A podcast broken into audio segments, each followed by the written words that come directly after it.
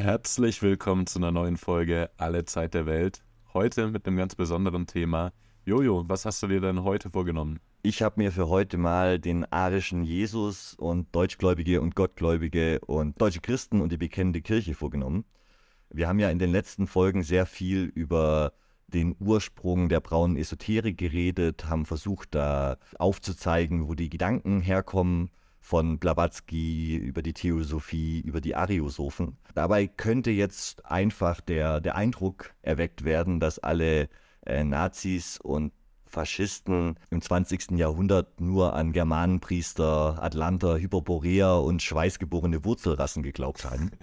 Tatsächlich hat die Riege der Nazis, die an, an solche Sachen geglaubt hat, eher eine Minderheit dargestellt.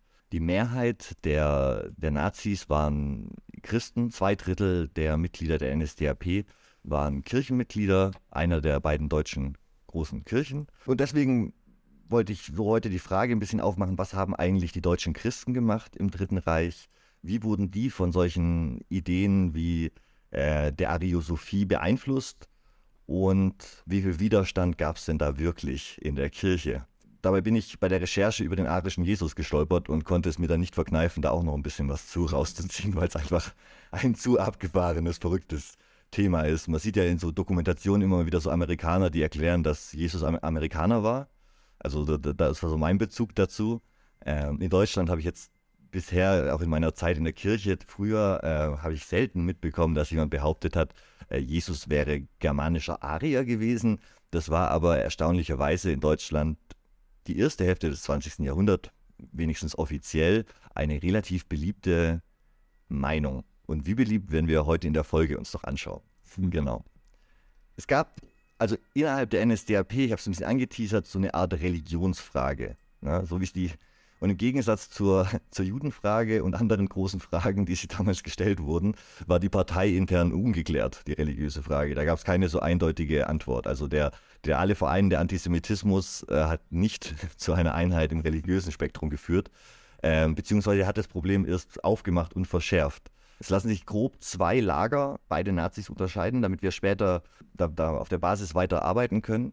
In der Parteiführung gab es die weltanschaulichen Rigoristen, so Leute wie Himmler, Heydrich und Rosenberg, die mit ihren religionspolitischen Utopien äh, eine Art, Zitat, Endlösung der religiösen Frage herbeiführen wollten.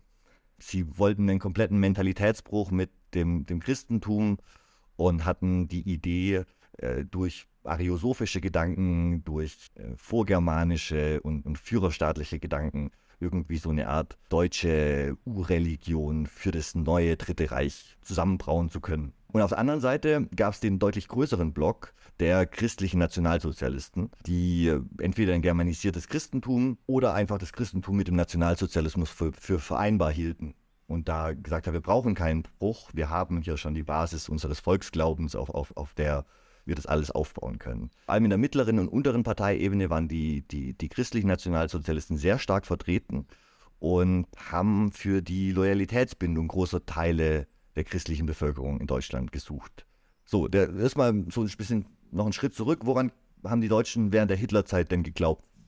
Oder beziehungsweise Weimarer Republik, so von 1900 bis 1933. Was glaubt ihr denn da? Wie war denn da die Entwicklung in der, in der deutschen Kirche? Das äh, Frühkapitalismus, äh, Zeit der, des Frühkapitalismus, äh, Zeit der Urbanisierung, Zeit der Modernisierung und ich glaube, viele Leute waren auch durch die, äh, durch die Ereignisse des Ersten Weltkrieges, durch die Weltwirtschaftskrise, durch den Zerfall des Kaiserreiches etwas vom Glauben abgefallen und haben, wie wir es auch bei der Ariosophie, Theosophie gesehen haben, nach so einer Ersatzreligion gesucht.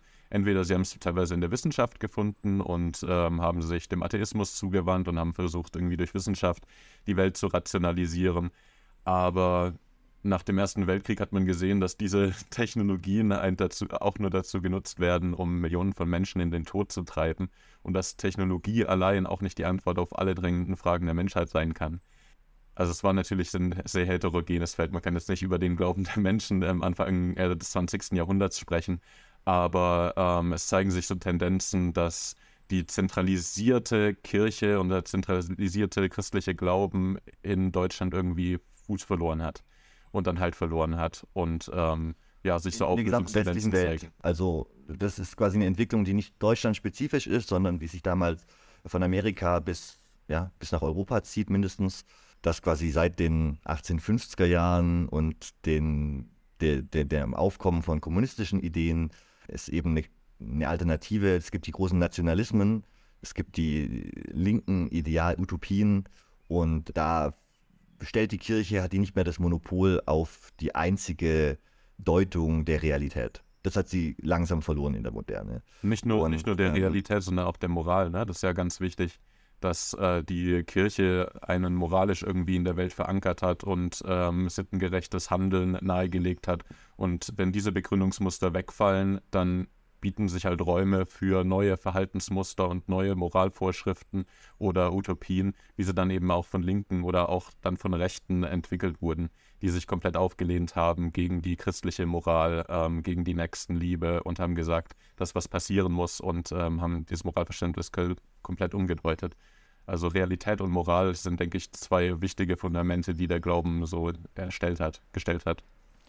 Und auch wenn die Weimarer Republik natürlich in diesem Bild schon oft dieses Wild Twenties in Berlin ist und so und, und die Großstadt und das Urbanisierte, was du vorhin beschrieben hast, ist eben der Großteil der Bevölkerung in Deutschland damals immer noch auf dem Land, noch viel mehr wie heute und ähm, hat mit dieser ganzen Modernität gar nichts am Hut und sind einfach äh, sehr stark christlich verwurzelt. Und 1933 als Wahl von Hitler wurde dann von vielen Zeitgenossen in Deutschland damals auch als religiöses Erlebnis beschrieben also in Tagebüchern oder in, in, in Zeitungsartikeln und so. Das war für viele religiöse Menschen endlich die Abkehr von der gottlosen Republik, der Weimarer Republik und äh, eine, eine, Zeitenwende hin zu Glauben, Religion und Volksgemeinschaft, in Anführungszeichen. Und äh, also da fand ich die Parallele, als ich das gelesen habe, sehr interessant, nochmal zu Trump und äh, eben seiner Wahl 2016, die größtenteils von den ländlichen christlichen, äh, äh, auch protestantischen äh, ja. Gruppen getragen wurde und der ja auch mit dieser, mit dieser, er macht jetzt endlich Train the Swamp, ist ja so ähnlich, das, das hätte man eins zu eins auch in der Weimarer Republik ja, verwenden ja. können als Slogan. Er, er, hat, er holt halt die Leute ab, die komplett vernachlässigt werden vom politischen System, weil sie außerhalb der urbanen Zentren leben, weil sie nicht die Bildung genossen haben, weil sie von den modernen Diskursen sich abgehängt fühlen. Und dann kommt so jemand wie Trump oder Hitler und appelliert genau an die Menschen, dass sie ihres eigenen Schicksals Schmied sein können und die Zukunft gestalten können. Das, da sehen sich, da sieht man auf jeden Fall Parallelen zwischen Trump und Hitler zu dieser Zeit und auch äh, zwischen den gesellschaftlichen Strukturen und Tendenzen, die damals und heute vorherrschen auch. Ja, auf jeden Fall. In Deutschland hat es sich damals auch dadurch geäußert, dass äh, die Kirchenaustritte aufgehört haben. Also vor 33 hat die Kirche äh, jahrelang äh, mehr Austritte gehabt. Damals schon gab es so die ersten großen Wellen der Kirchenaustritte im 20. Jahrhundert. Atheistische Parteien und Vereine wurden 33 als erste verboten. Und auf der anderen Seite haben dann die deutschen Christen, zu denen wir jetzt gleich kommen, äh, als nationalsozialistische christliche Organisation spektakuläre Massentrauungen und Taufen organisiert, wo so tausend Babys getauft wurden und irgendwie dann hunderte Paare zur, zur, zur Volkshochzeit irgendwie die Straße runter marschiert sind und die rechts und links standen alle Gäste mit, mit Hitlergruß und so. Also die Bilder kann man gerne mal googeln. Massentrauung, deutsche Christen, da findet man das auf Google. Ganz kurz, bevor wir zu den deutschen Christen kommen, die ja ein rein protestantisches Phänomen waren. Bei den Protestanten waren durchschnittlich ungefähr 20 Prozent der Pfarrermitglieder der NSDAP, während braune Priester in Deutschland nur ungefähr ein Prozent der Priesterschaft der katholischen Kirche ausgemacht haben. Das zeigt einfach schon mal die Tendenz, dass der Protestantismus dem, dem deutschen Nationalsozialismus von Anfang an viel näher stand, weil der Katholizismus natürlich als italienisch wahrgenommen wurde, als, äh, als extern gelenkt. Und dadurch waren die Katholiken natürlich ein bisschen eine Gefahr, weil sie dem Führerkult quasi sich nicht ganz hingeben konnten, weil sie immer noch ihren, ihren Papst hatten. Und das Problem hatten die Protestanten nicht. Wobei ja der Faschismus in Italien auch um eine Führerfigur zentriert war und christlich war, römisch-katholisch. Ja, das, heißt überhaupt nicht, dass Faschismus nicht mit, mit der Kirche vereinbar ist. Du hast ja Spanien, Portugal, Griechenland, Italien, also ganz viele Mittelmeerländer, die katholisch waren, hatten ja ihre lange faschistische Zeit. Aber der Faschismus muss eben prokirchlich und in Kooperation mit der Kirche stattfinden und nicht so ein Protestant wie, wie Hitler, der da die ganze Zeit erzählt, Rom wäre böse.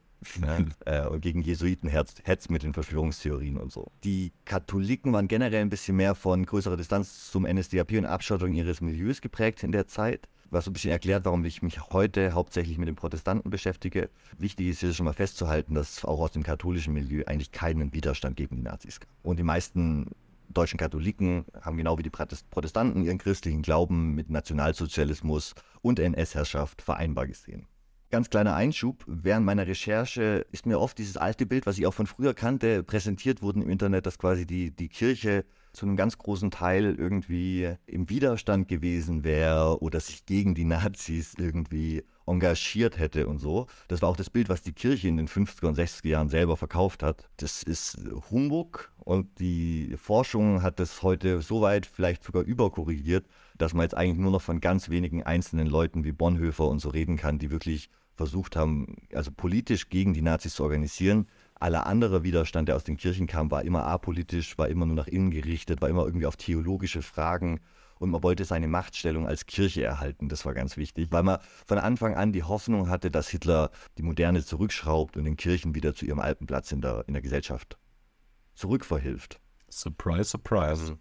Didn't happen. Protestanten haben damals vor allem mit Preußen noch als protestantischem Staat bis Ostpreußen und so zwei Drittel aller Deutschen ausgemacht und waren deswegen von besonderem Gewicht. Und als dann 33 äh, die Nazis die Macht übernehmen, beginnt die Formierung der deutschen Christen. Es gibt da so ein paar Vorläufervereine in Berlin und so, aber es war eine evangelische Parallelbewegung zur NSDAP, die quasi, während die NSDAP politisch versucht hat, äh, die Macht zu erringen, haben die versucht, innerhalb der Kirchenhierarchie ähm, wichtig und einflussreich zu werden und äh, wollten alle 28 Landeskirchen, die es zu der Zeit gab, in eine zentralisierte Reichskirche einführen und alles nach einem Führerprinzip unter dem Reichsbischof organisieren. Das heißt, sie haben sich so eine Art wie, wie, wie, wie Kaiser und Papst, aber alles innerdeutsch, so eine, so eine Dualität. Sie wollten ihren eigenen Hitler als Reichsbischof haben, ihren eigenen religiösen, antisemitischen Nazi-Führer. Am 27. September 1933 hat dann die Nationalsynode den Königsberger Wehrkreispfarrer Ludwig Müller. Da wisst ihr Bescheid, wenn er, der Wehrkreispfarrer ist, zum Reichsbischof. Nachdem dieser bereits am 6. September 1933 preußischer Landesbischof geworden war. Müllers Wahl bedeutete die Machtübernahme der Glaubensbewegung Deutsche Christen in den meisten evangelischen Landeskirchen Deutschlands. Hitler hatte zu dem Zeitpunkt auch äh, eine Rede gehalten äh, vor den Kirchenwahlen und hat im Radio am Volksempfänger versucht, äh, nochmal Werbung zu machen und danach haben sie äh, über 33 Prozent im Schnitt aller Stimmen in, National, in, in, in den Ämtern der Kirche geholt, durch Direktwahl.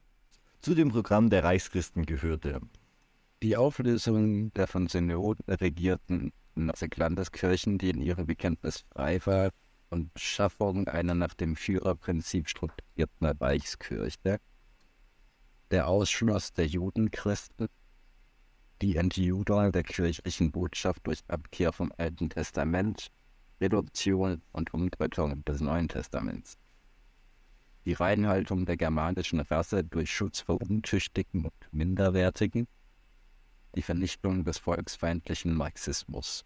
Ja, da ist eigentlich alles drin. Ne? Man hat den, den Antimarxismus, die, die starke antikommunistische Element, weil man natürlich die, die Linken als größte Bedrohung der Kirche wahrgenommen hatte und quasi die mit den Nazis dann einen gemeinsamen Feind hatte, zu sagen, wir und die Nazis gegen den Bolschewismus für das Christentum. Schutz vor Untüchtigen und Minderwertigen, klar, dieser ganze rassistische Gedanke. Dann der Ausschluss der Judenchristen äh, bedeutet quasi den Ausschluss der Leute, die konvertiert sind, die jüdischer Abstammung waren irgendwie und äh, nach den Rassegesetzen quasi als Juden, nach den Nürnberger Rassegesetzen als Juden kategorisiert wurden.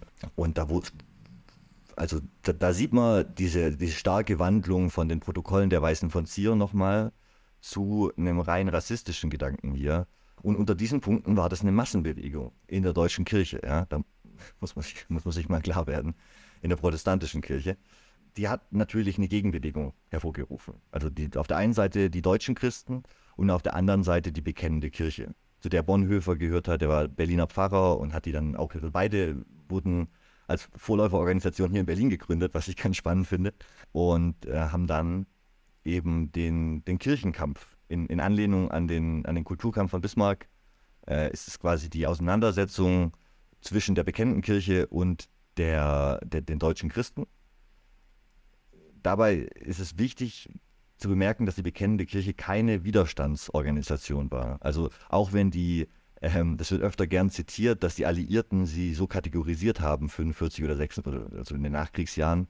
Tatsächlich haben Historiker eben in der Forschung gesagt, da wurde kein politischer Widerstand geleistet. Es ging nicht darum, Juden zu beschützen und die Organisationen, die es aus der bekennenden Kirche heraus gab, die Hilfe für Verfolgte äh, geleistet haben, haben das nur gemacht, wenn die Person konvertiert ist oder konvertiert war.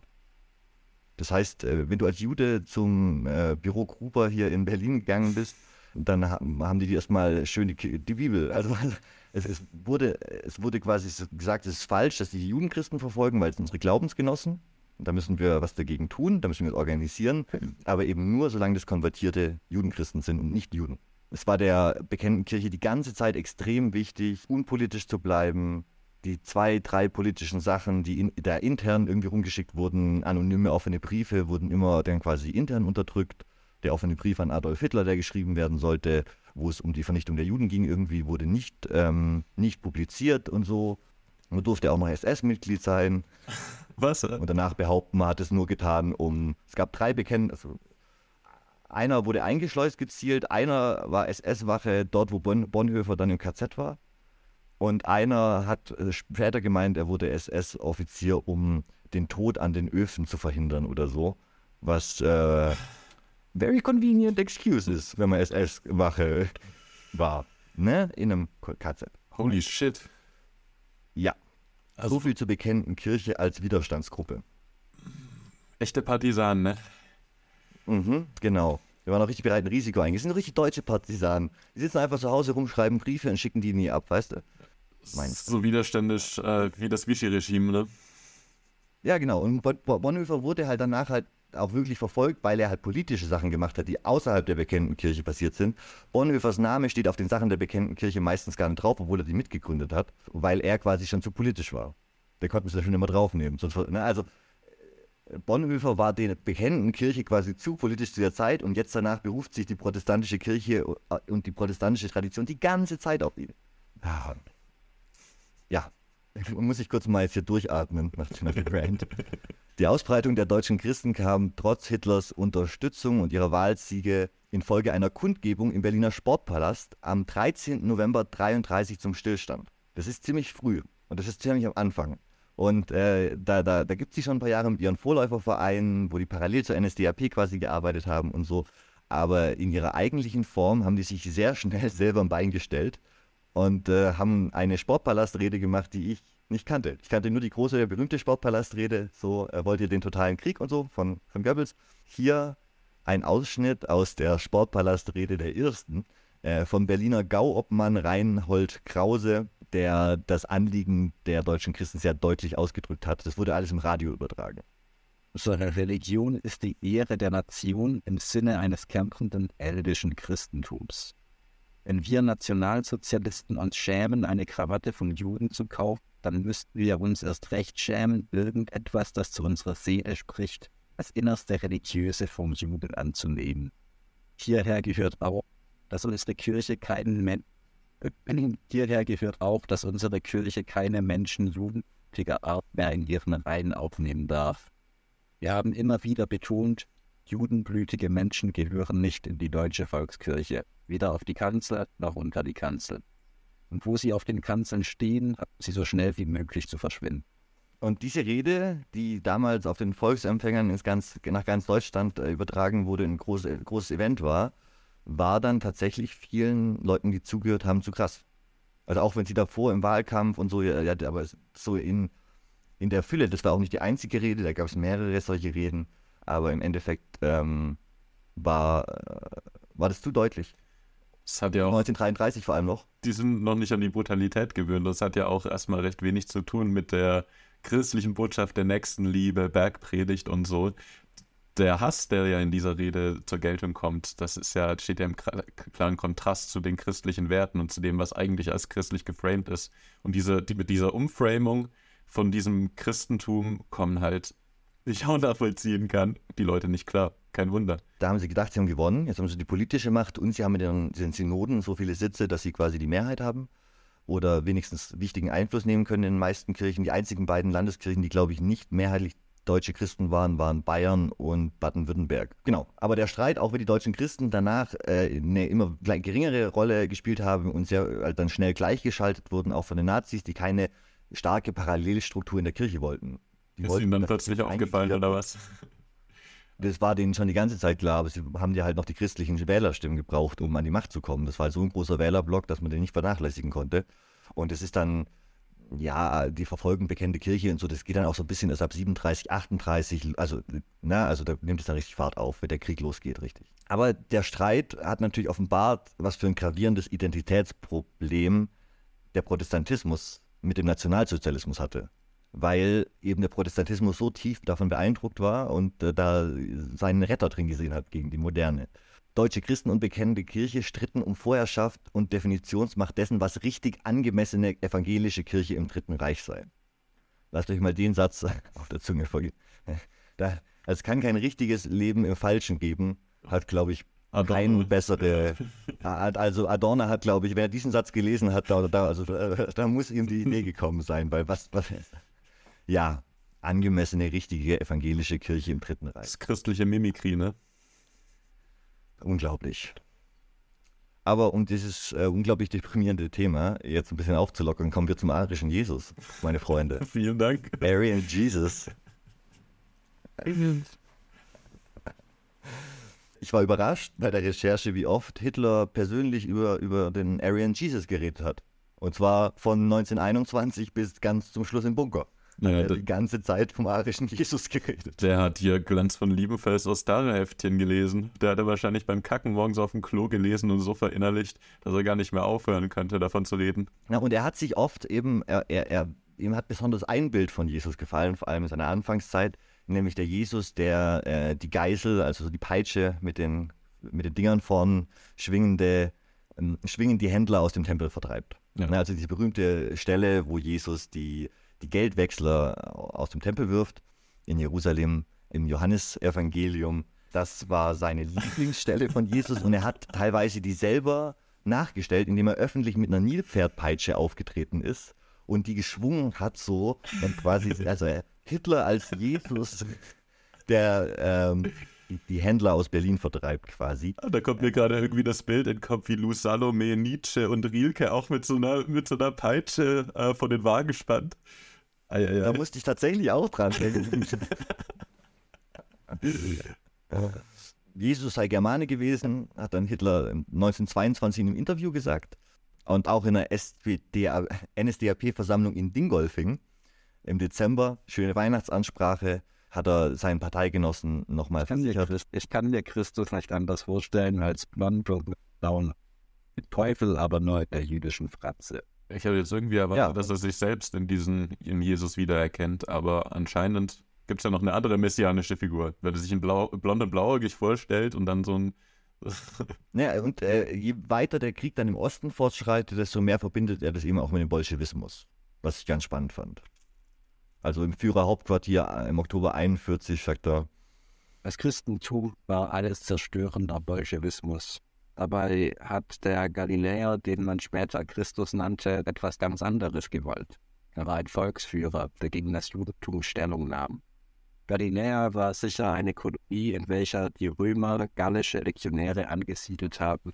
Jesus war bestimmt kein Jude.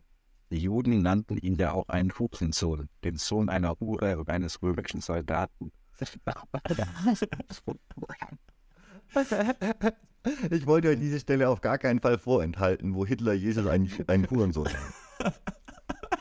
Damals im Führerhauptquartier 41, als, als, Moment mal, Als Hitler- mal. Die Juden haben Jesus Hurensohn genannt, ja? Dass hier ja nichts verwechselt wird. ah, ah das, das stimmt natürlich. Äh, das, das kann man ihnen natürlich übel nehmen. Ne?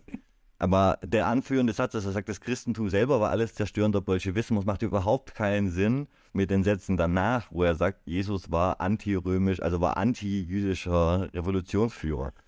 Es ist Wahnsinn schon 41. Ja. Das wird, und es wird 44 dann auch nicht besser. Jesus war sicher kein Jude, denn einen der Iren hätten die Juden nicht den Römern und dem römischen Gericht ausgeliefert, sondern selbst verurteilt. Vermutlich wohnten in Galiläa sehr viele Römischer Legionäre, also Gallier, und zu ihnen gehörte Jesus. Möglich, dass seine Mutter Jüdin war. Jesus kämpfte gegen den verderblichen Materialismus seiner Zeit und damit gegen die Juden. Also unglaublich, also dass man die, die Juden als Materialist, also die, vor 2000 Jahren die Juden als vom Materialismus besessen sieht, ist wirklich eine wahnsinnige, also äh, wirklich Geschichte, erstes Semester hätte ihm wirklich gut getan. Nicht nur Kunst, da, da wäre er auch reingekommen, weißt du, Kunst wird mal abgelehnt, Geschichte kann jeder Depp studieren. Ja, die, worüber er redet, das funktioniert ja auch eher metaphorisch. Und die Figur des Jesus als Heilsbringer und als reiner Mensch, der die Menschen in ein neues Zeitalter überführen wird, überwiegt er, glaube ich, den historischen äh, Tatsachen beziehungsweise den Beschreibungen in den heiligen Texten. Aber wirklich abgefahren, was er sich da zusammenspinnt. Na, und Hitler ist eben nicht der Erste, der sich dieser alten jüdischen Polemik gegen das Christentum bedient. Also diese Geschichte mit den Galliern und mit der Mutter, die Hure ist, ist tatsächlich eine frühe äh, jüdische Polemik aus den ersten Jahrhunderten gegen die Christen, wo quasi gesagt wurde, was, äh, was lauft ihr da, wem lauft ihr da eigentlich hinterher, ne, mit eurer Sekte? Kommt doch wieder zurück. Und die, dieses Stück von Propaganda wurde dann so umgedeutet und so umgewandelt, 2000 Jahre später. Unglaublich. Genau. Oh, in dieser jüdischen Polemik heißt es eben, dass der Jesus äh, Nachfahre eines römischen Soldaten namens Panthera sei und dass Galiläa irgendwas mit Gallia zu tun hätte. Aber Wobei Galiläisch von Hagalil, also Bezirk oder Grenzregion kommt, weil es diese bergige Region im Norden war. Das klingt ein bisschen ähm, nach Leben des Brian. War der nicht auch so eine was? Ja, ja, klar. Nee, nee, bei, bei, da, da, da, wird es auch aufgegriffen bei Das Leben des Brian. Das hat quasi, das Leben des Brian ist ein super recherchierter Film. Alles, was da drin passiert, hat irgendwie tatsächlich eine gute Referenz. Das checken die meisten Leute nur, wenn sie den Film gucken. Ne? Also die, diese Polemik wird da natürlich, wird dann natürlich wieder aufgenommen. Dankbar. Und der Mythos vom arischen Jesus hat weder Hitler noch Goebbels noch Rosenberg erfunden, ähm, sondern es gibt in der deutschen Geistesgeschichte da einen spannend langen Weg, wie ich finde. Martin Leutsch hat ge geschrieben. Der erste, der Jesu Volkszugehörigkeit als Nicht-Jüdischer verstehen will, ist Gottlieb Fichte. Eine von ihm 1804 notierte Idee findet 1806 Eingang in die Grundzüge des gegenwärtigen Zeitalters. Genau, und in dem Bestseller schreibt Fichte, dass er bezweifelt, ob Jesus aus jüdischem Stamme sei. Als, als, kleiner, als kleine Urwurzel. Danke, Fichte. Und ein halbes Jahr und. Danke, Fichte. Da Wärst du mal lieber eine Tanne geworden. das hat auch nichts geändert. Ein halbes Jahrhundert später hat dann Schopenhauer geschrieben, das Christentum komme ja eigentlich aus Indien, denn Christus sei ein Buddha, der die Erlösung von der Welt zur Selbstverleugnung lehre. Unglaublich. Nachfolgend hat dann Wagner Christus mit dem Germanengott Wotan gleichgesetzt und äh, mit Siegfried dem strahlenden und äh, er, ermordeten Helden seines Rings der Nibelungen auch nochmal eine, eine, eine Verbindung, quasi seinen eigenen germanischen Jesus geschaffen in Siegfried. Der, der Bayreuther Wagner-Clan und seine Anhänger waren danach Trendsetter darin, die Argumentation weiterzuentwickeln. Hier vom Wagner-Clan einmal. In Galiläa sei schon Jahrtausende vor Christi geboren, 16 und die werden jetzt mit Ariern gleichgesetzt besiedelt gewesen. Auch unter israelitisch-jüdischer Hegemonie sei die arische Bevölkerung in der Überzahl gewesen. Die einige Zeit vor Jesus erfolgte Zwangskonversion der Bewohner Galiläas habe den Rassenunterschied nicht aufgehoben. Der nette Wagner-Clan. Also rund um Richard sowieso sehr viele Antisemiten. So viel zum arischen Jesus erstmal. Ähm, Vielen Dank dafür. Lange Tradition so zu tun, als wäre als wär Jesus. Aber ich muss sagen, mit elektromagnetischen Fähigkeiten hat er mir besser gefallen, wie bei Jörg Lanz von Lieb. Das ist er irgendwie so ein bisschen, bisschen äh, glatt geschrubbt. Ja, das ist alles natürlich alles ein bisschen weniger Sci-Fi, weil christlich. Ja. Hm. Weniger Sci-Fi, weil christlich.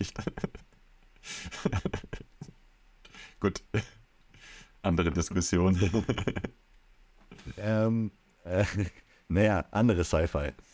Also jenseits dieser großen christlichen Kon Kon Konfessionen, also jenseits vom Protestantismus und vom Katholizismus, ähm, kam dieser Aufbruch 1933 dann eben auch für völkische Gruppen, ähm, äh, viele Ariosophen sehr gelegen, die sich dann zur deutschen Glaubensbewegung zusammengeschlossen haben.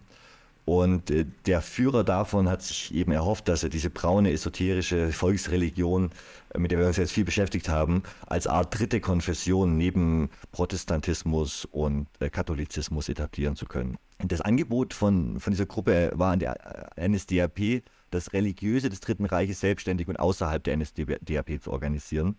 Also ähnlich wie die deutschen Christen das davor gemacht haben. Das traf aber bei der Parteiführung auf wenig Anerkennung. 1935 vermochten die Deutschgläubigen, wie sie sich dann genannt haben, die Zahl von 30.000 Mitgliedern kaum zu überschreiten. Zu unterscheiden sind Deutschgläubige, was quasi auf die deutschen Christen zurückgeht, und Gottgläubige, was äh, stärker äh, ariosophisch geprägt ist. Ja, Ludendorff, der ganze Ludendorff-Clan, ne? das waren doch die, genau. die Gottgläubigen und Gotterkennenden. Ja, nachdem wir genau mit den, mit den Ludendorffern und dem, dem Verein für Gotterkenntnis und so uns beschäftigt haben, äh, wollte ich hier noch einen ganz kleinen Exkurs dazu machen, weil es eben da perfekt reinpasst, weil das eben genau die gleiche Zeit ist, die gleiche Geschichte und das alles so ein bisschen verbindet. Und die, die Gottgläubigen waren eben fanatische Nationalsozialisten der NSDAP und der, äh, die, die wollten, dass die, die Partei und die SS ihre neue Kirche werden. Man braucht keine externe Organisation, wenn man die Religion, die man selber gebastelt hat, dann einfach in die Partei einführt. Ja? Und sie verstanden sich als religiös außerhalb der christlichen Konfession. Deswegen auch die ganze Gotterkenntnis-Scheiße. Ja? Ähm, laut dem philosophischen Wörterbuch von 1943 bedeutet gottgläubig. Zu einer artgemäßen Frömmigkeit oder Sittlichkeit zu bekennen, ohne konfessionell kirchlich gebunden zu sein. Andererseits aber Religions- und Gottlosigkeit zu verwerfen. Damit ist Gottgläubigkeit in die nationalsozialistische Weltanschauung eingeordnet, denn über das rassistische Wörtchen artgemäß blieb sie Arion behalten. Der Atheismus ja, wurde damals ja auch so ein bisschen gleichgesetzt, auch mit dem Rationalismus und Wissenschaftsgläubigkeit. Also sich auf die Rationalität und die Wissenschaft zu ver, äh, verlassen und nicht auf den Staat und einen Führer an dessen Spitze und etwas Höheres, was man selbst als Individuum nicht versteht, war ja genau dieser, dieser Wille. Sich also, eigentlich war diese, dieser Glaube nur ein System, um die Macht zu rechtfertigen und Menschen in diesem System irgendwie an der Leine zu halten und bei Laune zu halten. Also ihnen das zu geben, was sie brauchen, aber im geregelten Rahmen des Systems. Ihr Credo war die NS-Weltanschauung personifiziert in der Führerfigur, wie du gerade gesagt hast.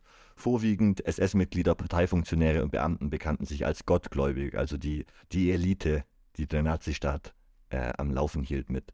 Auf viele Nazis übte die Gottgläubigkeit eine starke Faszination aus, erlaubte sie doch politisch korrekte Religiosität über die Lehren der Groß der beiden Großkirchen hinaus. Von Adolf Eichmann etwa, dem Cheflogistiker des Holocausts, sind die letzten Worte vor seiner Hinrichtung überliefert. Gottgläubig war ich im Leben, gottgläubig sterbe ich. Politisch wichtig war in der NS-Zeiten auch, dass sich äh, damit der arische Nichtchrist ein, eindeutig von der ihm vielleicht unterstellten Glaubenslosigkeit distanzieren konnte. Auffallend ist, dass äh, Adolf Hitler genau wie Josef Goebbels nie aus der Kirche ausgetreten sind und immer um eine Art Burgfrieden mit den Christen gebuhlt haben. 1939 gab es in den Hochburgen in Berlin 10% der Bevölkerung, die formal gottgläubig waren, was ich viel finde. 10% von einer Großstadt mit damals schon fast 4 Millionen Einwohnern. Äh, Im Großdeutschen Reich waren es äh, 3,5 Prozent, also ungefähr 2,7 Millionen Menschen waren bei einer Gesamtbevölkerung von 79 Millionen damals. Ich habe bei der Recherche unglaublich viele Apologeten der Kirche entdeckt zum Beispiel schreibt der Theologe Stefan Samerski, damit ihr wisst, was ich mit Apologeten meine. Adolf Hitler ist sicher nicht der Gott Jesu Christi. Das war sicherlich der Gott seiner Bewegung, der Gott des Nationalsozialismus, so ein Fatum, etwas Numinoses, so eine Art germanischer Schlachtengott oder so ein antiker Kriegsgott. Was ist ein Schlachtengott? Der stärkere Gott ist der Gott, an den das Volk glauben kann. Und wenn jetzt Hitler alle Schlachten gewinnt, Natürlich fühlt er sich dadurch bestätigt, aber sein Gott ist dadurch auch bestätigt und sein Gottesbild vor allen Dingen. Ist schrecklich geschrieben erstmal. Erstmal schrecklich geschrieben, aber alle Theologen schreiben schrecklich. Was hier Samerski macht, finde ich schon fast ein bisschen antisemitisch, muss ich sagen. Weil er setzt diesen Gott Hitlers erstmal aus dem christlichen Kontext raus und macht ihn dann zu einer Art germanischen Gottheit des Alten Testaments. Also dieser Schlachtengott, der gewinnt und, und der mit dem Volk verbunden ist, ist eben der Gott des Alten Testamentes. Und dass jetzt hier dieser Schlachtengott so denunziert wird, der auch in der Bibel drin ist, als Altes Testament. Ne? Das ist ja auch die, die jüdische Tradition, die das Christentum mit aufgenommen hat. Das jetzt hier so abzuwiegeln und zu sagen, Hitler hatte quasi einen Gott, wie der im Alten Testament ist, auch wenn er das ja extra nicht sagt, dass es wie im Alten Testament ist, finde ich eine ziemlich bedenkliche Argumentation und eine ziemlich einfache Art und Weise, sich aus der Verantwortung zu ziehen, wenn da eben die ganze Zeit im Dritten Reich eine Art Burgfrieden geherrscht hat, wenn die Kirche sich eben nicht engagiert hat dagegen, ne? wenn einfach der Großteil der Wählerschaft Christen waren und der Großteil der NSDAP-Mitglieder. Und dann danach sowas zu schreiben, äh, finde ich irgendwie grob fahrlässig und finde ich wild. ja. Und so einen Scheiß habe ich viel gelesen. Ja, bin ein bisschen, deswegen hier noch diesen kleinen Exkurs zu. Und so Sachen, wie wenn Paulus schreibt, gebt Gott, was Gottes ist und dem Kaiser, was des Kaisers ist. Das sind so Sachen, die dann eben in der Kirche damals sehr hoch gehalten wurden. Zu sagen, wir machen hier unser eigenes Ding.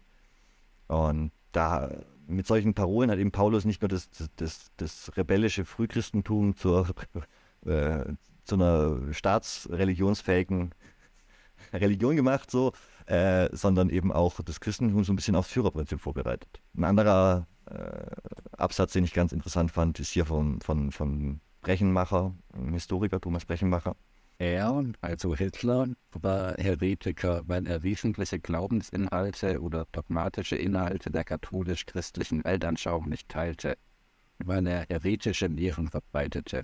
Zu diesen heretischen Lehren gehörten nach der Auffassung der vatikanischen Institutionen erstens eben der sogenannte Kult von Blut und Rasse, zweitens ein überdrehter Nationalismus, also ein Hypernationalismus, drittens totalitaristische Staatsauffassungen da wird auch wieder darüber hinweggeblickt, dass all diese Punkte anscheinend nicht so stark waren, dass es eine, einen Widerstand gab oder dass es einen Bruch mit der Kirche gegeben hätte ja. bis 45. Und auch äh, so ein bisschen, ja, Faschismus okay, solange es eben in enger Ko Kooperation mit der Kirche passiert und nicht so über, also Nationalismus okay, aber nicht so übernationalistisch, weißt du, das überdrehter Nationalismus ist nicht gut, wenn er dann gegen die Kirche geht, aber sonst ist also auch kein, kein Spruch, also das mit dem Kult und Blut und Rasse, klar, ist es keine typisch re religiöse, also kein christliche Grundding, aber hat sich, war ja anscheinend vereinbar. Was er hier darstellen will, ist, dass die Christen eben innerhalb dieses Systems auch unterdrückt wurden und von die sich aufgelehnt haben die, oder verstanden haben, dass äh, Hitler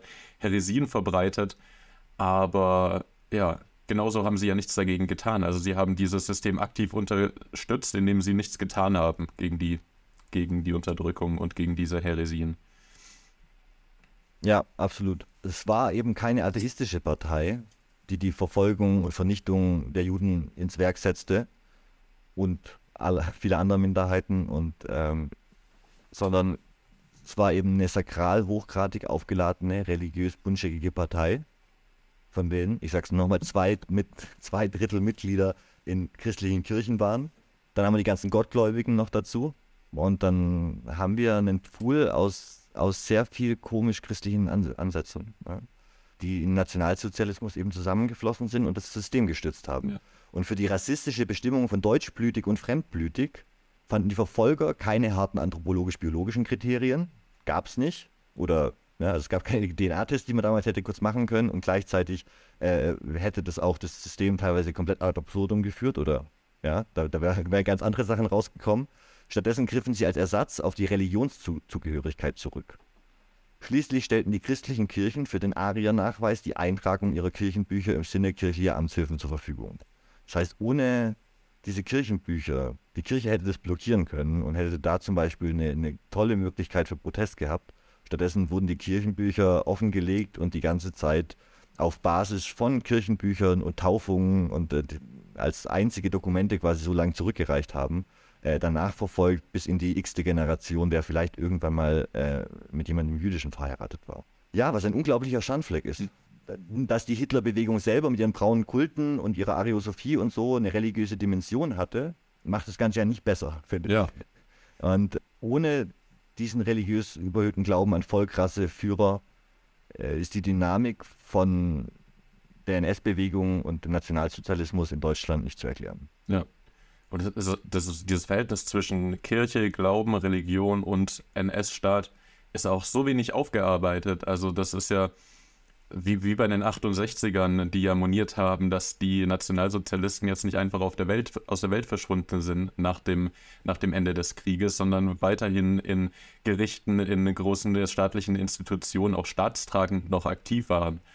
Genauso wenig hat die Kirche jetzt sich irgendwie großartig aktiv äh, darum bemüht, auch in der Öffentlichkeit mal dieses Verhältnis aufzuarbeiten zwischen evangelischer Kirche und dem NS-Staat. Also dieses Opfernarrativ des Glaubens, äh, das herrscht immer noch vor, auch in unserer Gesellschaft.